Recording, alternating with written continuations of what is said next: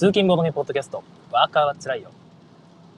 今日は2018年の6月6日ですね、えー、水曜日の朝の収録です、えー、今朝は福井県はもうかなり雨ですね、えー、大雨と言っていいんじゃないでしょうか。昨日の夜からね、ザーザー降りで、おお、すごいなという感じだったんですが、まあ、全国的にも梅雨入りの気配という感じなんでしょうかね。えー、雨が降ったり暑くなったりね。まあ大変ですけども。本当に体調の方の管理には皆さんお気をつけください。えー、っとですね今日の話の前になんかあありましたね。あそうそうそう、えー、ツイッターの方でいくつか話題があってそのうちの一つが日本おもちゃ大賞2018が発表されたということで内容を見ていたんですけどもいやいや、なかなか面白い 内容だなと、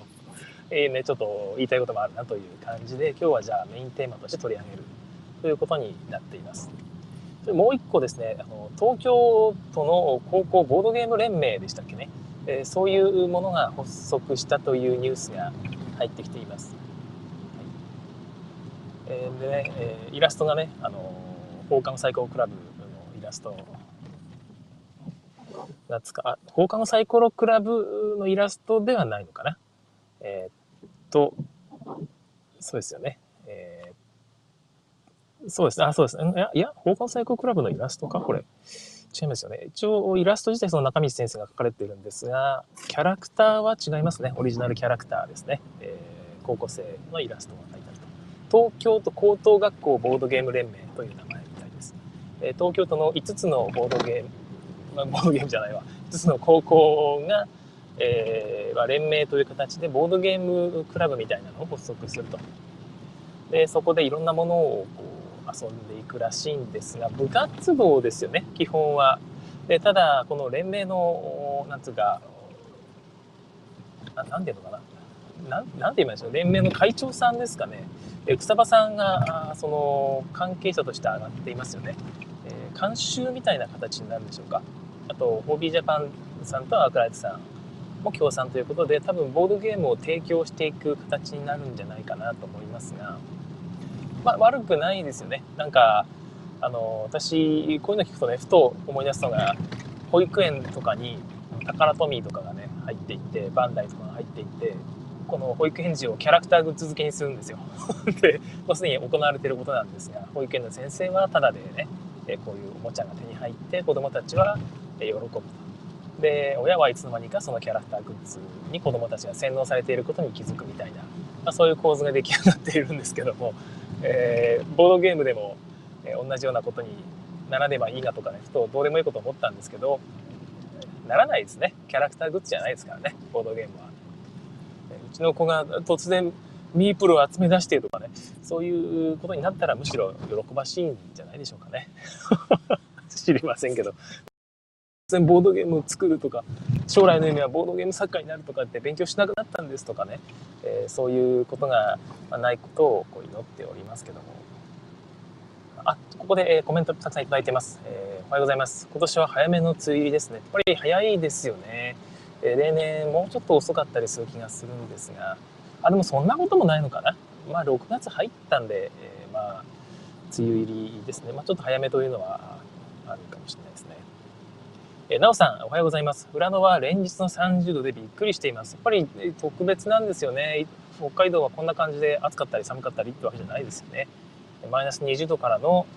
プラス30度みたいなね、50度って、えー、人間の体温を超えてるやん、それだけでみたいな感じですよね。え週が明ければ最高気温が15度になるので、まさに気温のジェットコースターです。気温のジェットコースターですね、本当に。気温のジェットコースター。面白い。はい。ひろしあんさんおはようございます。今は一時的に雨が止んでいます。この間にね、通勤しちゃってくださいね。川口でね、ピチャピチャピチャピチャこう歩くとめんどくさいんですよね。まあ、ただ東京の道路考えたら、よく考えたら、地面に水たまりができてるってことはなかったかな。若い頃ね、東京で普通に徒歩で通勤してましたけど、基本的に地下を歩くか、あ外を出ても、まあ、歩道の方が結構綺麗に舗装されていますね、どこもかも。東京都は金があるんですかね。はいえー、ルシュール組夫さん、おはようございます。えー、憂鬱な季節になりましたね。うんまあ、憂鬱なんですけども、確かに憂鬱なんですけどもやっぱり雨の季節こそ室内で何か遊べるものがないかなってなるわけですよね。えー、まあ、こういう季節こそ中で、えー、みんなでボードゲームするというのがもてはやされるといいなと私は思っていますが皆さんどうでしょう？えー、先ほどの話の続きなんですけども東京都ボードゲーム連盟さんですよね。えこちらの方のその記事を読んだんですよテーブルゲームインザワールドさんの。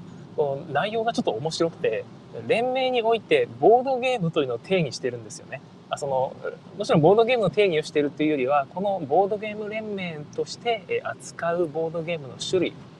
というのを定義している。はい、えー、っと一応そのなんだっけ？そうか東京都の高等学校文化連盟っていうのがあってそこにすでに部門が存在しているカテゴリーがいくつかあると。例えば囲碁とか将棋ですとかね、えー、そういうものは省くということみたいです。まあ、かぶっちゃしょうがないですもんね。はい、それと、賭博の連想度合いが強いもの。ね、麻雀とかね、テキサスホールデムとかみたいですね。まあそうですよね。うん、あんまりその批判の対象になってもつまんないですからね。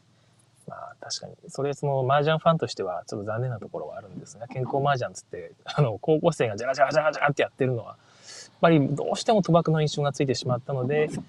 どうしようもないところはありますよね。その、まあ、君子愛役に近いやつということで、そこは安全策取った私はこの判断素晴らしいと思いますね。ここでね、その麻雀だってアナログゲームだなんだ勝手に賭博と結びつけやがってみたいなことで無理やり麻雀もさせてしまうと、まあまあ余計なあの批判を招いてしまうということで非常に残念なんですけども、まあ仕方がないところかなという気はします。はいえー、プレイ時間が1時間を大きく超えるもの。うん、ここは面白いですよね。1時間以内で終わるということで、まあ、下校時間なんかもありますから長いゲームをさせないと、えー、いうことだと思います。でこれ私何か何をこの想定して、えー、このボードゲームの規定っていうのをしてるのかなと思ったんですけども大会とか、まあ、交流試合とかそういうものを企画してるんじゃないかなとちょっと思ったんですね。でその時に、えー、レギュレーションとして、1時間超えるゲームっていうのがあ遊ばれてしまうと本当に交流の目的も果てなくなってしまいますし、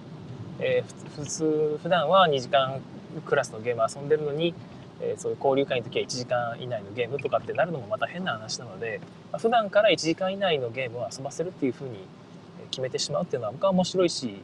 非常に分かりやすくていいなと思います。なんか目的が明確になりますよね。何でもかんでも OK にするんじゃなくてこういうルールで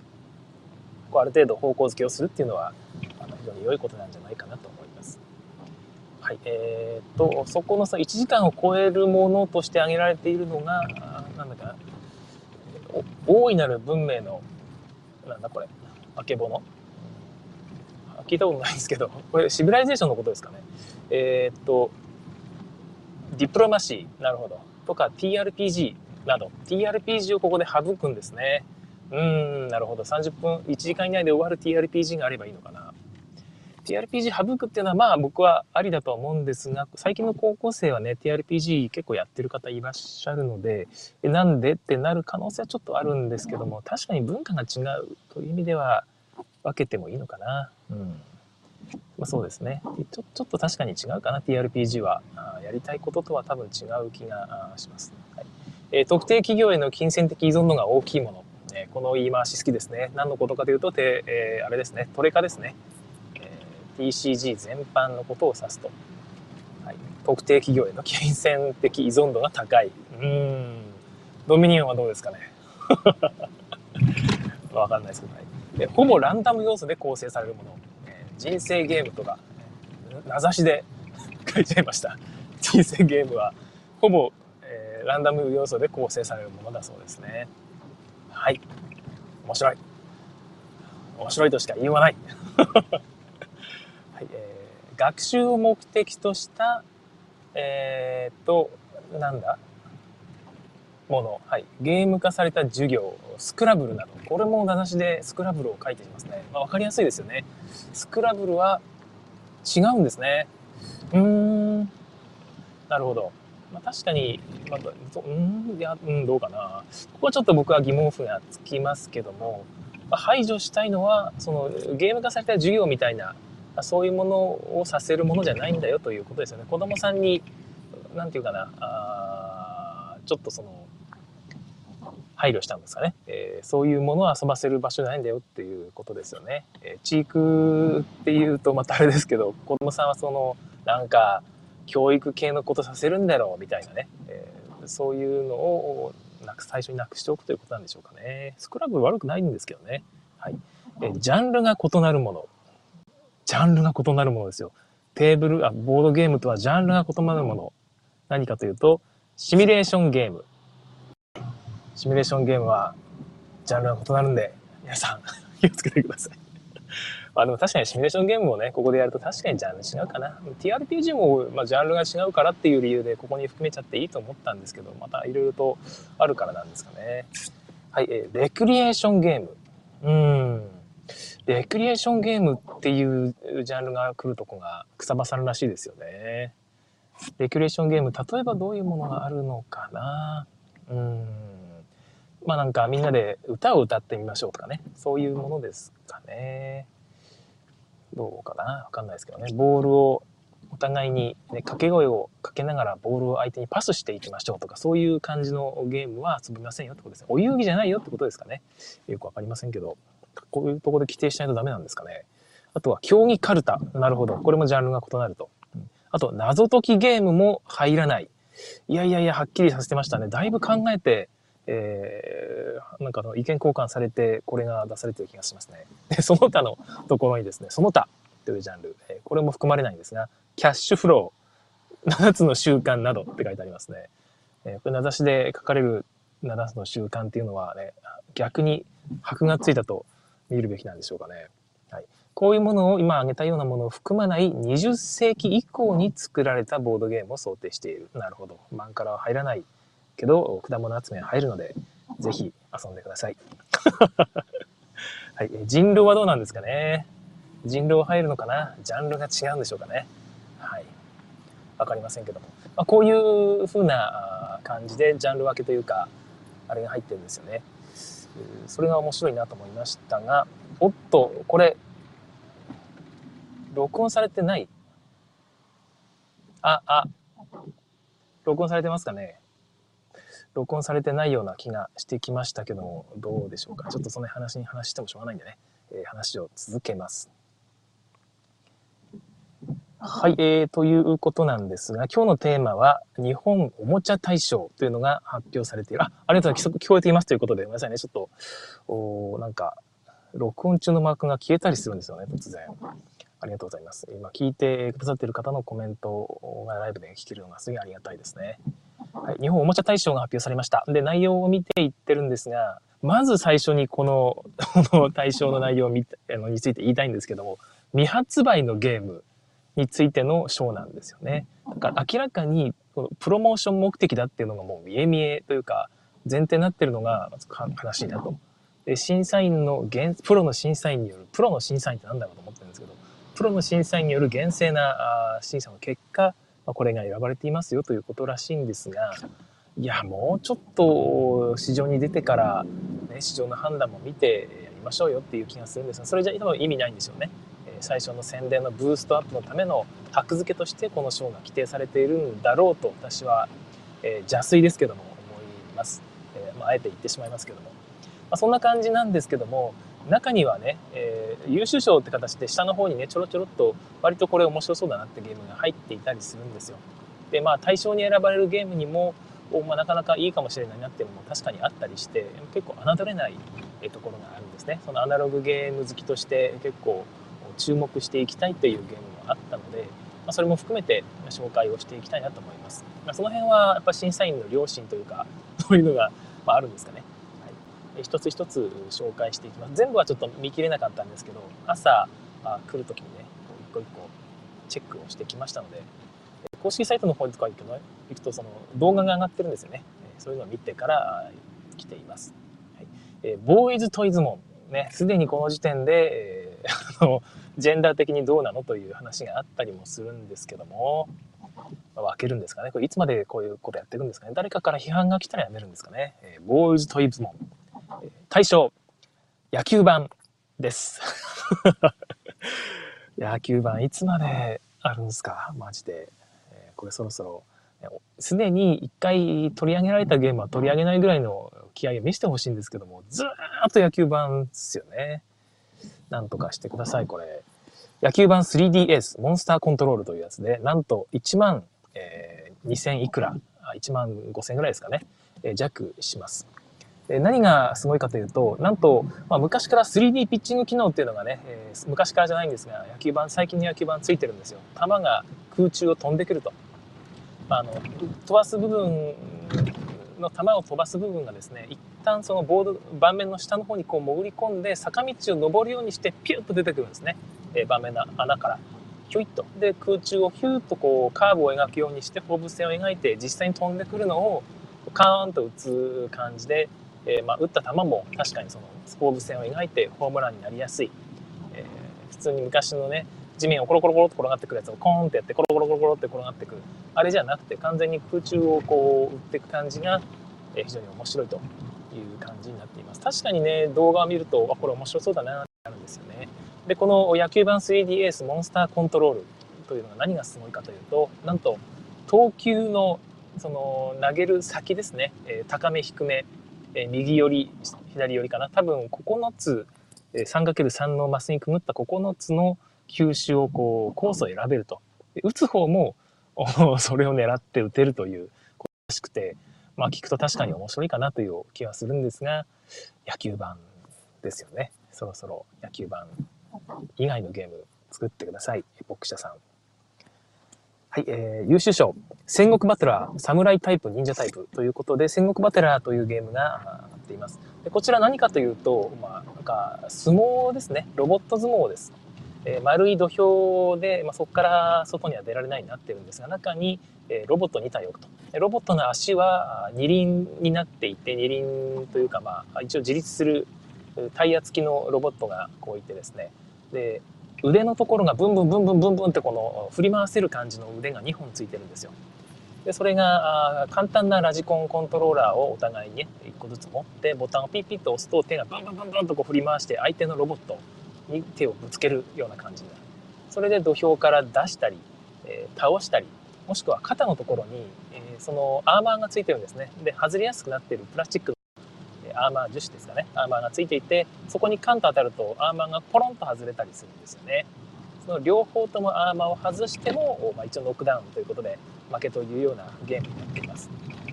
でボタンを押してね、いやいやいやいやってこの相撲をする感じが、まあ、確かに面白そうに書かれてるんですが私は見つけてしまいました。はい、えー、一人プレイモード。コンピューターがランダムにバババババッとね動いてですねえー、それをに対して戦うことができるらしいんですがコンピューターと遊んでも楽しいってことはこれ操作が多分適当ってことですよね。狙った動きなんか多分できない、えー、たまたまボタンを押したら、えー、反応して手が当たってねっていうだけの、まあ、ガチャガチャ相撲と何ら変わらないんですよね。なんかうまくコントロールしてここでバックだとか引いて突撃だみたいなそういう駆け引きとかいうよりはガチャガチャガチャガチャガチャガチャいけいけいけガチャガチャガチャガチャそれだけのゲームなんじゃないかなと私は思いました、うんまあ、ただ確かにちょっと面白いかなって気はするんで買って1日か2日ぐらいは遊ぶんじゃないでしょうか。はい是非、えー、お父さんお母さんねお買い求めください。戦国バトラー侍タイプ忍者タイプですね。え次ゾイドワイルド ZW01 ワイルドライガー。こちらはまおもちゃなのでゲームでは全然ないんですけども単に割と精密に作られたゾイドですね。ワイドライガー。がこうガシャンガシャンガシャンとこう、ね、精密な感じで動いていって背中についているサーベルもガシャンガシャンとね定期的に動くという。ラジコンではないので勝手に動くだけですけども、まあ、これは特に言及する必要もないというか普通のおもちゃですね。動くおもちゃが3つ目に選ばれているということです。これがなぜそのボーイズトイ部門ね優秀として挙げられているのか私にはちょっと理由の想像がつかないんですけどもなんかもうちょっとなんかないんですかね。普通に動くおもちゃというところで選ばれたのか。とにかくずっと私は思うんですがあのこういう日本おもちゃ大賞みたいな感じでやるのであればキャラクター商品は全部外してほしいですよね。キャラクター商品はそれだけでファンがもうついているものですからそうじゃないゲームをこう取り上げていかないとおもちゃ自体の業界の衰退につながってしまうと私は思いますね。ドイツがそこら辺だから偉かったですよね。えそういうキャラクター商品じゃないものをこう取り上げていって、業界が賞、業界じゃないですけど、え団体がこう賞を認定するとそういうことを続けたおかげで面白いゲームが、ね、どんどん出てきて最終的には世界にこう羽ばたいていったあじゃないですかでも日本のおもちゃを海外の人が欲しがる例なんて聞いたことないですよねまあたまごっちとかたまにあったりするのかな。たまごっち海外の人はそんなに欲しがってるのかな。わかんないですけど。何しろそういう形でちゃんとこうやっていかないとキャラクター商品こ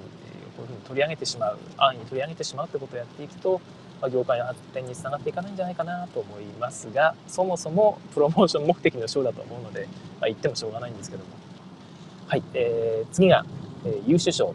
デラックスルーブジャイロ。これはウルトラマンの新作のグッズみたいなのでこれもパスです、はい、ベルトですかね。変身ベルトみたいなものですね、はい。えー、次が優秀賞、えー、レーザークロスシューティング。スターターダブルセット。これがちょっと面白そうに見えました。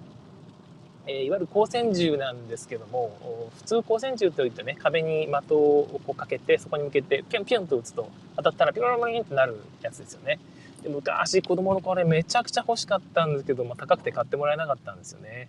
で今はどれぐらい精度があるのかなと思っているんですがまあまあ大して昔と変わってないみたいでやっぱりすぐに飽きちゃうみたいですねでこのレーザークロスシューティング何がすごいかというとなんと的が、えー、ベルトがついていて自分の体に装着します。だから人間が的なんですよ。で、その的に向かって、え、お互いがね、1台ずつ持ってですね、お互いがその的を装着して、街中でピュンピュンこうやり合う。でなんと、距離60メートル先まで届くというレーザー銃ですね。で、これを使って、え街中をこう駆け回るというプロモーションビデオが作られていましてね、商店街をこう子供がこう打ち合っている。でそれを見たレジのおばちゃんがね、え、商店街から飛び出してきて、商店街使うお店の中を飛び出してきて、何やってんの？ってやるんだけど、おばちゃんも、もう仕方ないわねって感じで、胸からね、こう、光線銃を取り出して参戦するんですよね。でそれを見て、八百屋のおっちゃんが、なんだなんだっつって大根を持ってた手を下ろして、光線銃を持ってね、参戦、街中の人みんなでこう、やり合う、ピンピンピンピン、楽しいぞっていう感じの、え、プロモーションビデオがあって、やべえ、これ面白そうって思っちゃったんですが、えー、まあ2台セットのこのダブルスターターダブルセットですよね。が8000円ぐらいすると。なんで Amazon でも5680円送料無料なので、まあ、まあまあ安いっちゃ安いんですけども2台じゃ普通に楽しめないですよね。せめて3台4台ないと何ていうか3すくみ起こらない 2人ではもう正面から打ち合うぐらいしかやることないしで気になったのが胸の部分につけるセンサーですよね。簡単に手で隠せちゃわないと思ったんですよだからそれがどうやって回避されてるのかなと思って Amazon を見に行ったんですねレビューにバッチリ書いてありました、はい、胸のセンサー簡単に隠せるのでゲームになりません。っていうことですね、はい、でしかもこう狙われていますみたいなこうアナウンスが出るってね動画で書いてあったんですがランダムに出るそうですそのメッセージは。独特に狙われてなくても狙われていますって出るらしくてですね。いやそういう演出いいからって思うんですよね。結局ゲーム自体がそういうふうに飽きられやすいから言葉でねこう盛り上げようとするんだろうなと思うんですけども。なんかもうちょっと突き詰めてほしいですよね。日本のテクノロジー使えばできるんじゃないかな。こういう子供騙しは正直勘弁してほしいんですが、まあ、そのレビューサイトにも1日で飽きたっていうコメントがね 3, 3件4件こう再建3件されまして。いやまあそういうもんだよなと思って本当に面白かったら子供はねまた遊ぼうってなるので。結局なんか期待したんとちょっと違うということみたいですサバゲーみたいな遊び方ができると期待する人は買わない方がいいですとはっきり書いてあったみたいですね。はい、音も聞こえないピュンピュンってなるらしいんですけど当たったらねビューッとなるらしいんですけど全然聞こえないらしいので外で遊ぶと振動でやってほしいとかいろいろこれ作った人は実際にこれで遊んだことあるのという国評が書いてあったので残念ですがメガハウスさん、えー、なんとかしてください。はい。はい。えっ、ー、と、コメントをいただいてますかね。えっ、ー、と、あ、はいはい。シュウさん、さっきのボードゲーム高校連盟ですね。これだけ例外要件で除外してきて野球版が来るか、そうですね。えー、さっきのと関連して、えー、あれですけども、え、野球版がおもちゃではこうやってしまうので、まあ、だから逆に言うとこういう業界の動きにはもう期待できないので、え、せめてこういうなんていうかあれですね、えー、東京高校生の段階からちゃんとうまく洗脳していきましょうという ところですね。はい。えー、ルシュルクミオさん、え、野球版、えー、子供の頃は夢中になって遊びましたが、今時の子供に流行っているイメージは全くないな。評価するのが大人になるからこうなるのかなということで。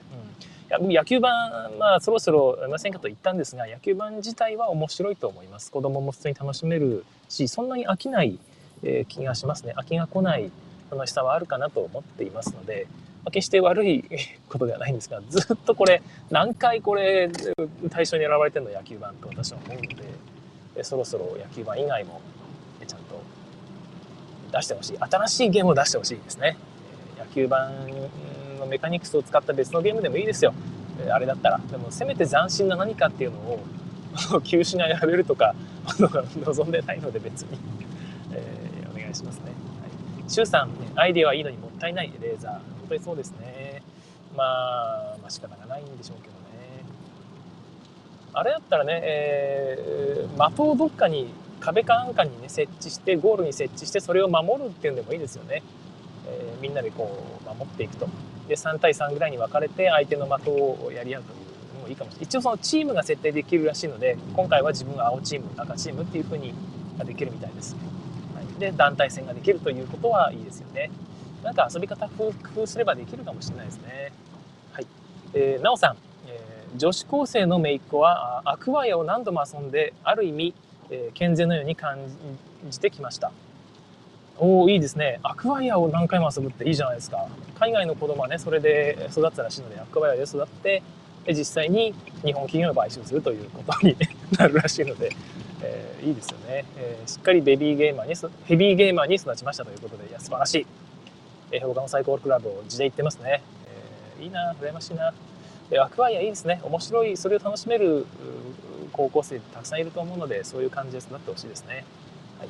えー、日本ボードゲーム大賞の話に戻ります、えー、それが今言ったのがボーイズトイズ部門です。ぶっちゃけボーイズトイ部門はあ見る価値なしという感じになってしまいました。はい、続きまして、ガールズトイ部門ですね。こちら私、まあ、子供が一応女の子なのもあってですね、えー、こっちの方が興味があるんですけども、えー、対象、シュワボムカップケーキベーシックセット。大体ガールズトイというと作るものですね、えー、デコるもの。そういうものが多いわけですがこれもご多分に漏れず作る系です。えー、カップケーキベーシックセットということでカップケーキを作ることができる、まあ、大体おもちゃ屋さん行くとガールズ部門にはこういうのいっぱい並んでるんですよね、えー、ちょっとそのスイーツを作ることができると。でカップケーキに土台をこう流し込んででクリームをクリームの形の何かの素材ですよね。ギューッと絞ってね、え、こうやると。そこにちょんちょんちょんとなんかえコンペイトみたいな形のでこうのやつをこう乗っけると可愛いいわゆるカップケーキができるわけですよね。まあ、食べるわけではないんですが、飾っておけるんですが、これがシュワボムというジャンルになっているのは何かというと、普通にお風呂で、えー、あの、なていうのかな、えー、炭酸が出てくる、シュワシュワシュワって出てくる、あの、泡が出てくる、なんていうのか、シュワボムとして使えると。シュワボムっていうんですかね。はい。シュワボムとして使える何かが出来上がるということで、人にプレゼントするのにもいいですよね。でそういうことも考えられていてもらった方も飾っておくこともできるしこうお風呂で楽しむこともできるということでお母さんとしてもそれも溶かしてしまいなさいとずっと取っておかなくていいということで非常に考えられた商品なんじゃないかなという気は僕はいたします。でこういうの面白いのでね、えー、作った後こうデコってカバンにつけるだけでもいいけどこうやって、えー、手話本として遊べるっていうのも楽しいですよね。でこういうふうないろんな楽しみ方ができるというのを考えていくのは、まあ、ありかなと思いますけどもうんそろそろこういうこれも本当に何年も前から 作っなんか作ってスイーツを作ってどうこうっていうお菓子っていうかおもちゃですよね、えー、続いているので別のやつをそろそろ盛り上げましょうよジャンルを広げていきましょうよ。まあでもしょうがないのかな。一回人気があったらずっとこれが人気があるのも仕方ないかもしれないですね。はい。優秀賞。ここから先が残念なのがオンパレードです、えー、リカちゃんアクアカールリサキちゃん。はい、えー、単にね、えー、リカちゃん人形です。で一応最近のやつは髪の毛でこう三つ編みしたりおしゃれしたり。で今回はカールができると。シュッシュッシュッとねスプレーをして、えー、あのカーラー使ってカールさせることができますよでまたでまた水をかけると元に戻りますよみたいなところがまあいいのかなと思いますが、まガールズトイということでうん、仕方ないのかな？本当にね。定番商品、定番商品はもういいんじゃないかな。定番、こういうのは定番ですよね。別に宣伝してあげなくてもいいじゃないですか、こんなところで。取り上げなくてもみんな知ってるし、そういうゲームがあるってことは、大人も子供も十分分かってますから、あえてもう一回ここでアピールする意味全然ないと思うんですよね。どうなんでしょうかね。はい。えー、次の優秀賞がカールヘアメルちゃん。同じゲームを別のメーカーのやつ取り上げてどうすんだと思いますけど、はい。えー、もうあえて言うこともない。ただ、えーとね、まあまあメルちゃんですね。ちょっと日本チックな顔立ちです。で、さらに、えー、優秀賞、えー、お世話たっぷりおしゃべりハグタン。はい。また同じくお世話人形ですけど、まあ、その、ハグタンもね、えー、あれですよね。ちなみにさっきのメルちゃんは、日本的な顔立ちで横に寝かすとね、お目目がパチンと閉じるってやつで、私もポポちゃんっていうのを持ってましたね。えー、多分同じところが出してるのかな違うのかな、まあ、横に寝かすと目が閉じるっていうのは確かに面白くて、えー、子供も寝かしてあげるっていうみたいな遊び方ができるんですよね。で、お父さんとしてもこう、ちゃんとその赤ちゃんのお世話をしてあげるようなことを見せてあげると子供も何て言うか母性が育つというか そういう楽しみ方ができるっていう意味ではまあ良いかなと思います。それでリカちゃんよりもメルちゃんの方が好きですかね。はい、でもこれも本当に定番商品なのでもう一回これ取り上げる意味がわからないですね。お世話たっぷりおしゃべりハグタンはプリキュアで出てくる同じような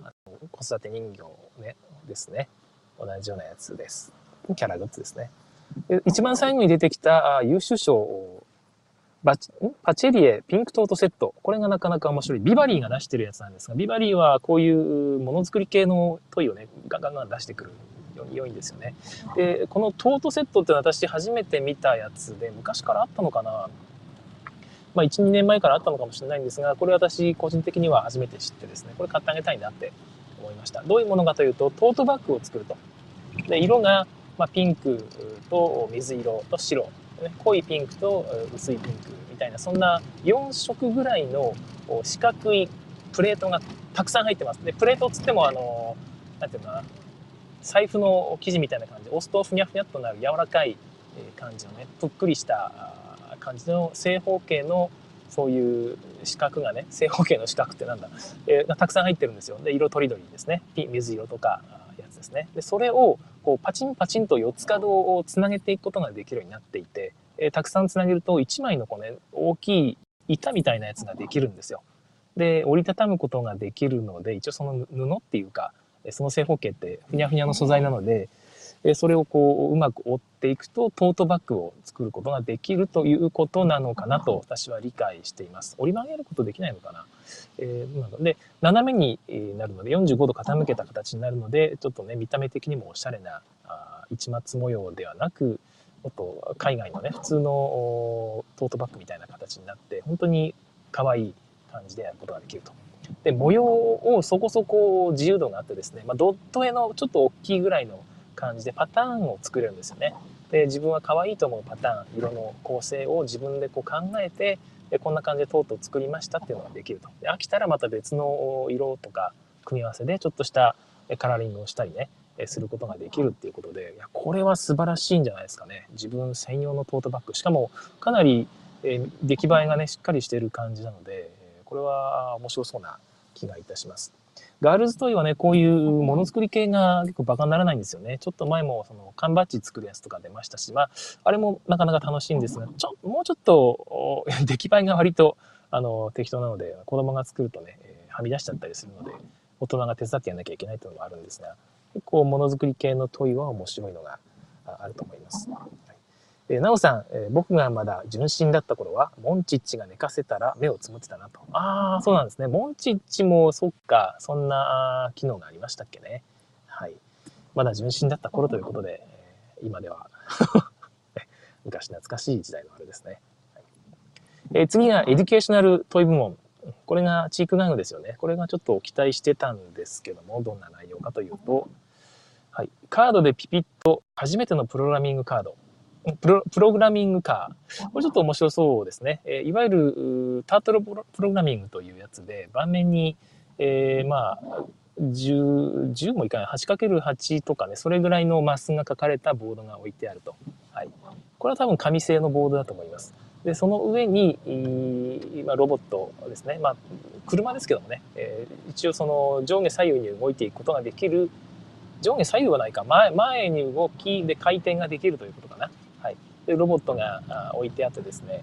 で、それに対して事前に、その、タグがいくつかついてるんですよ。一歩前に進むってタグをピッとやる。で次に、え、右を向くっていうタグをピッとやる。レジでね、ピッてやる感じで、え、そのタグ読み込ませていって、で、GO ってやると、今読み込ませた通りの動きをするんですね。で、ゴールにたどり着いたら、ゴールに到着ですおめでとうみたいな感じで褒めてくれる。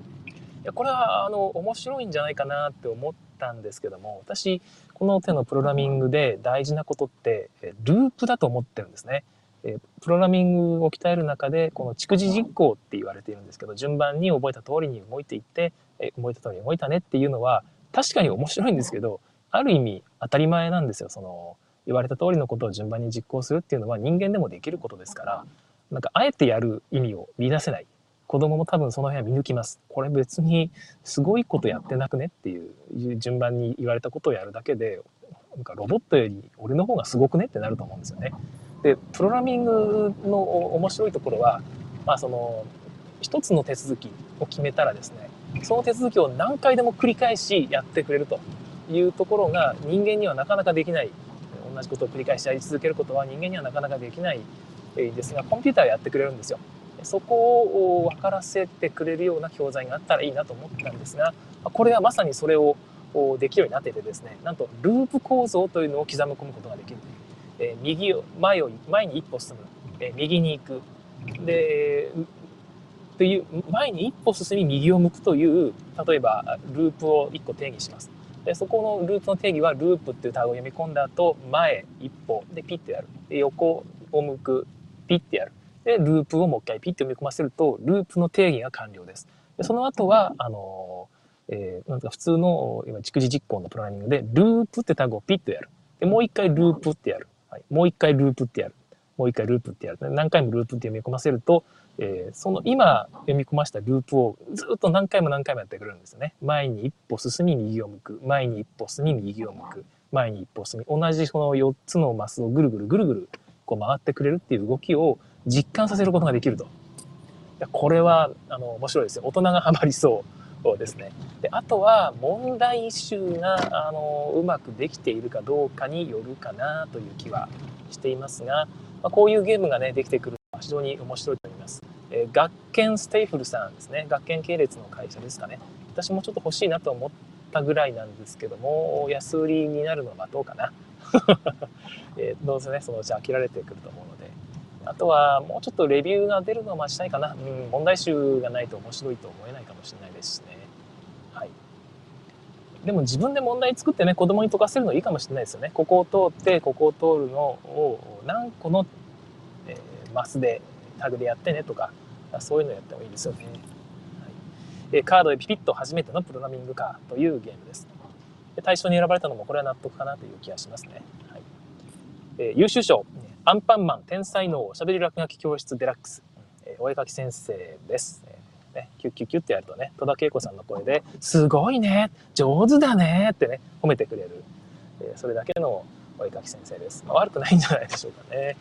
でもこのコンピューターが褒めてくれるっていう ところを売りにしている日本どうなのっていう気はしますよね。親が褒めてやれよ って横にいてあの と思うんですけどどうなんですかね。まあ、でも確かにあれ嬉しいんですよね。まあ、子供の頃に喋りかけてくれるようなおもちゃがあると子供は確かに喜んでやってたので親は楽できるんですよね。その間親はスマホを入れると。いやー、業が深い。業が深いね、本当に。えー、はい、優秀賞。カメラで遊んで学び、真面目る、学べるマジックタブレット。はい、えー、別にいらないです。DS で十分、ね、カメラもついてるし。お水のチーク。これ面白いかなと思った。別に我々が興味持つようなゲームじゃなくないし、本当にちっちゃいお子さんがいる家庭向けなんですが、3歳までかな ?2 歳とか1歳とかそれぐらいかな？あの、蛇口がついている水場ですわ。えー、ペットボトル1個分 250ml って書いてありましたけど、これをジョボジョボジョボって入れると、循環して、あの上の蛇口からキューッと水が出てくる。で、下の水場もそこそこ広いえー、ていうか流し台みたいな感じになってるのでそこでバシャバシャバシャって遊べるんですね。でまあ、万が一こぼしてしまっても、まあ、250ml の水ですから大したことにならないとお部屋の中でこうパシャパシャってずっと水遊びさせるには楽しいんじゃないですかね。まあ、ずっと水が流れてるってだけでも楽しいですからね子供にはいいんじゃないでしょうか。はい、お水のチークなかなか良い目の付けどころだと思います。これ選んだこのトイおもちゃ大賞のね審査員の方も頑張ったなという気がしますね。はい。あと最後の優秀賞、作って奏でるオルゴール、メロディーナ。これメガハウスさんですね。さっきのシューティングゲーム作ってたところですが、こちらはなかなか面白そうでしたね。オルゴールを自分で作れると。あの、プラスチックのピンをこう、円盤状のディスクが1個ありますと。で、円盤がぐるぐる回るんですが、その円盤上にオルゴールのピンをこうはめていくと、それが円盤が回って、オルゴールがピンポンパンポンとこう鳴ってくれるわけですよね。で、えー、まあ、それだけでも楽しいわけなんですけどもその作った内容を紙に穴を開けるという形で保存しておくことができますよというところが、まあ、なかなか考えたなというところですかね。でももう一回再現するにはもう一回ねそこにピン刺していかなきゃいけないんだなと思うとめんどくせえなと思うわけなんですけどもあと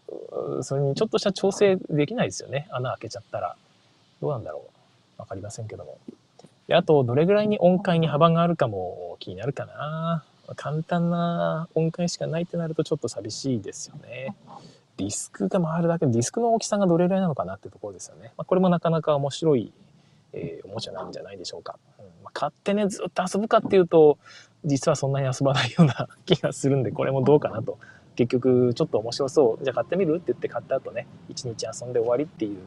え、ゲーム、ゲームっていうかおもちゃな気がしますけども。はい、ということで、 Educational Toy 部門はカードでピピッと初めてのプログラミングカー。がなかなか面白そうだと私は思いました。うん、ちっちゃいお子さんいるお家はね、お水の知育なんかもいいかもしれないですが、よく考えたら、別にたらいに水入れてね、ペットボトル、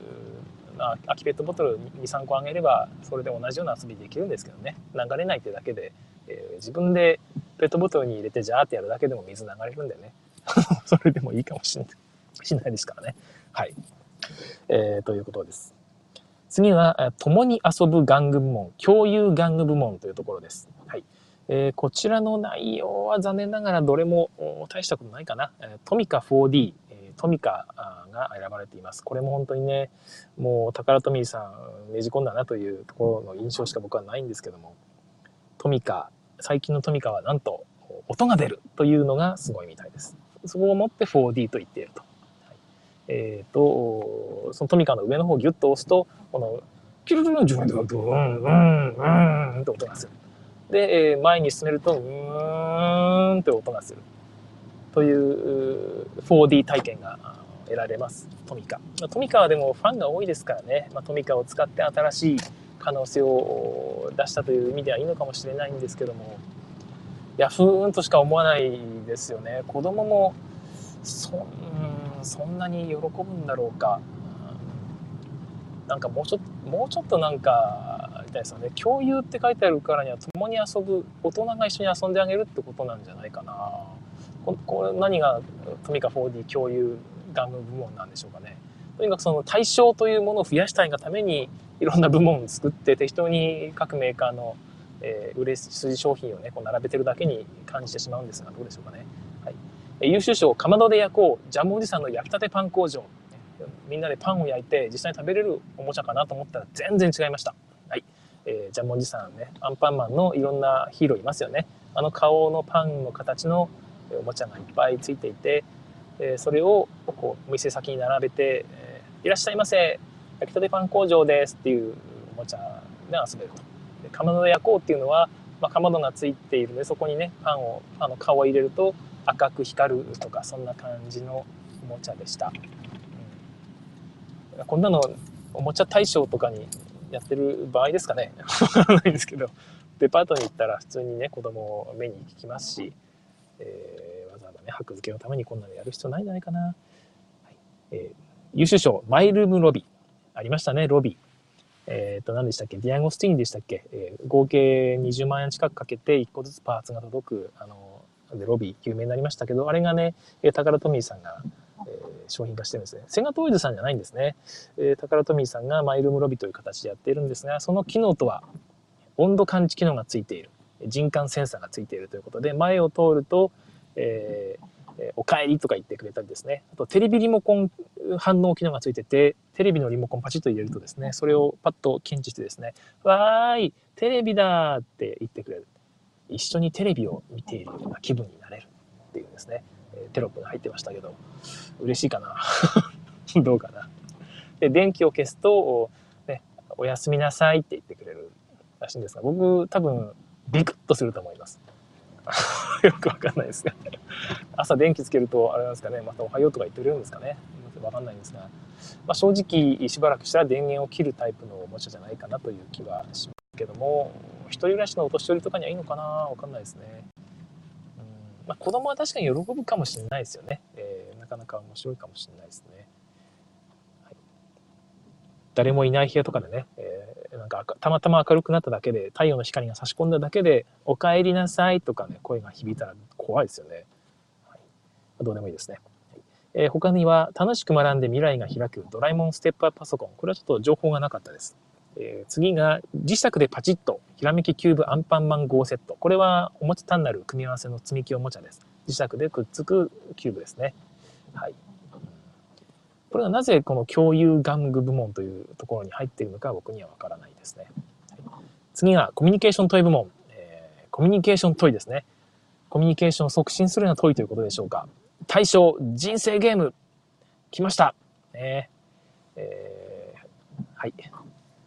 ということですね。タイム、タイムスリップという副題がついていて、その昔の時代から今の時代までをこう追体験していくことができますよということみたいです。だからね、えー、初めの序盤に購入した何かが資産が後になると価値が下がったり上がったりするっていうのが面白いと。例えば、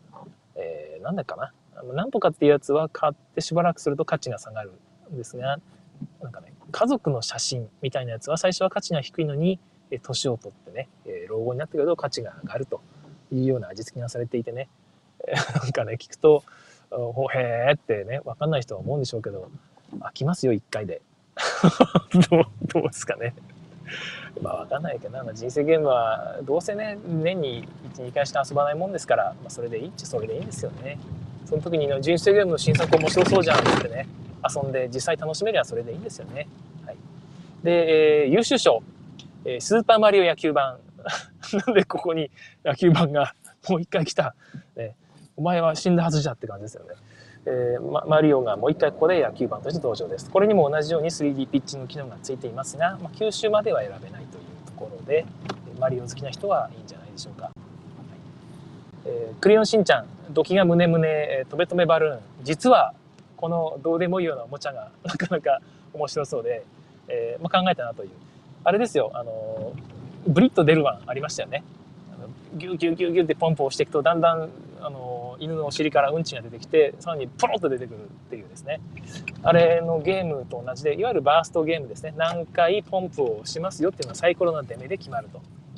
で、何回も押していくと、いずれ、えー、うんちが出てきてしまうとか、もしくは、ね、トイレがピュッと出るとかね、あれと同じですよね。あれと同じなんだけど、これが面白いのは、はい、えー、と、そろそろ着くんですが、なんと、交差点で車が3台お見合いをしている。大丈夫かな？はい、えー、そう、これが面白いのがですね、バルーンがね、えー、クレヨンしんちゃんのお尻のところにつけられるんですよ。で、ポンプをサイコロを振って押すと、ポンプを経由してバルーンがね、ピュッピュッピュッと膨らんでいく。で、ある時に、その取り付けた風船が、えー、限界に達してですね、空に飛び上がるんですね。ピューって、ブーって言いながら。で、その映像見たんですけど、いや、これ面白いんじゃないのって普通にパーティーゲームとしてもいいし、え子供も喜ぶし、で普通に風船の膨らむ度合いってね、結構押した内容によって少しずつ決まりますから、それが見た目にもわかるし、そろそろ、そろそろ飛ぶでしょっていうのがね、あの、ブリッと出る番わかんないじゃないですか。えー、それが、あの、視覚的にも面白いし、最後のね、ブーっていうのも、ありますから、これはクレヨンしんちゃん、ドキなムネムネ、えー、とべとべバルーン、なかなか僕はいいんじゃないかと思います。ボードゲーマーが買って持ち込んでもですね、まあ、出落ちになるかもしれないですが、1回ぐらいは楽しめる、そういう感じのゲームになっていると思います。みんなで楽しむって意味では、毎回のね、アイスブレイクに使ってもいいんじゃないですかね。はい。えー、というところです。はいえー優秀賞が次がタワーズロックそうめんアドベンチャー。すごい、えー東京のね、名所タワーズロックをモチーフにしたそうめんセットです。えー、29,800円だったかな。はい。買ってください。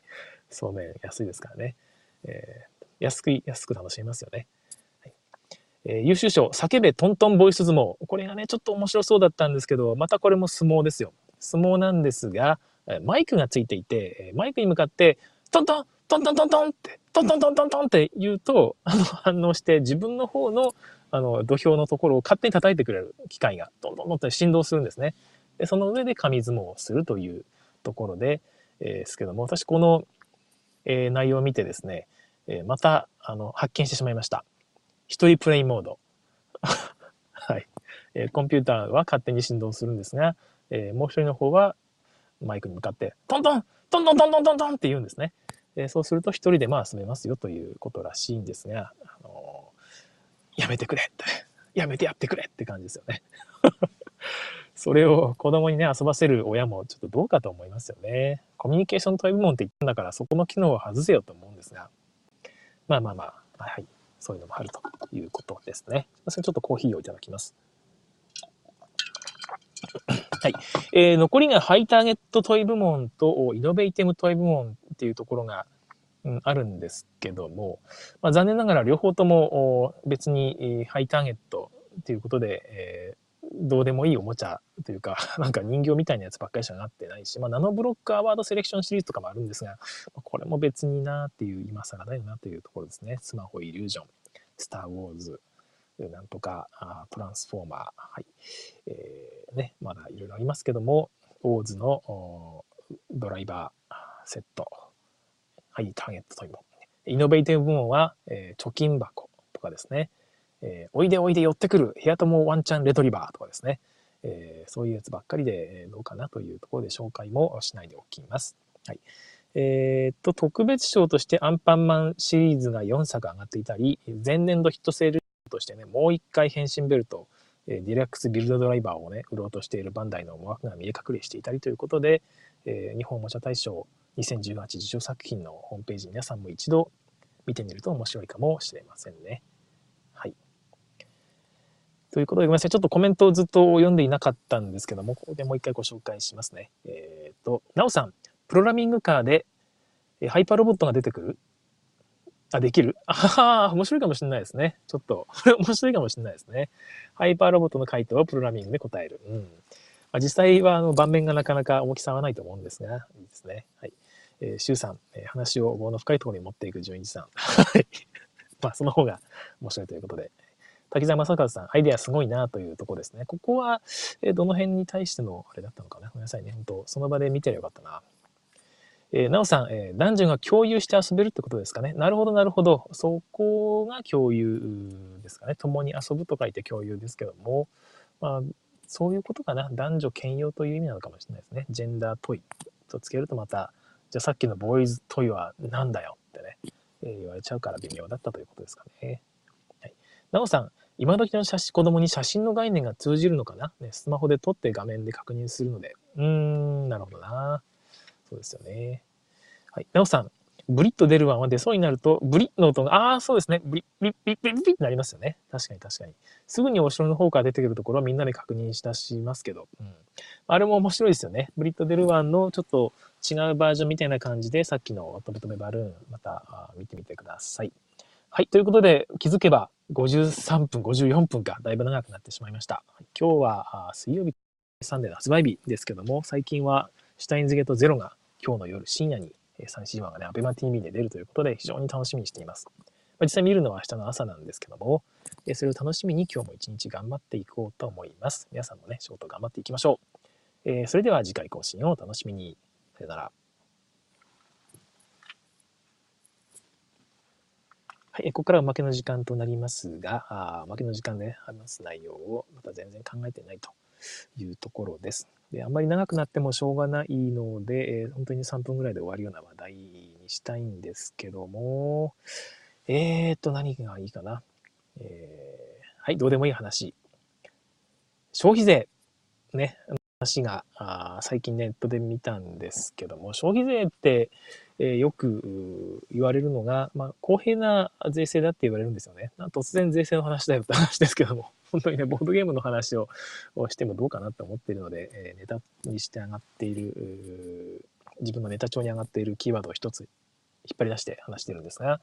え消費税は、まあ、誰でも購入するものに対してかかるので公平だって言われるんですけども、決してそんなことはないんですね。えー、消費をすることに対する税なので、え消費をしなきゃいけない人、あと、その、消費をしなくてもいい人っていうのはいるんですよ。つまり金持ちは稼いだ金額のね、大半は貯金しておける。で、そのうちの一部だけしか消費に回さなくていいんですね。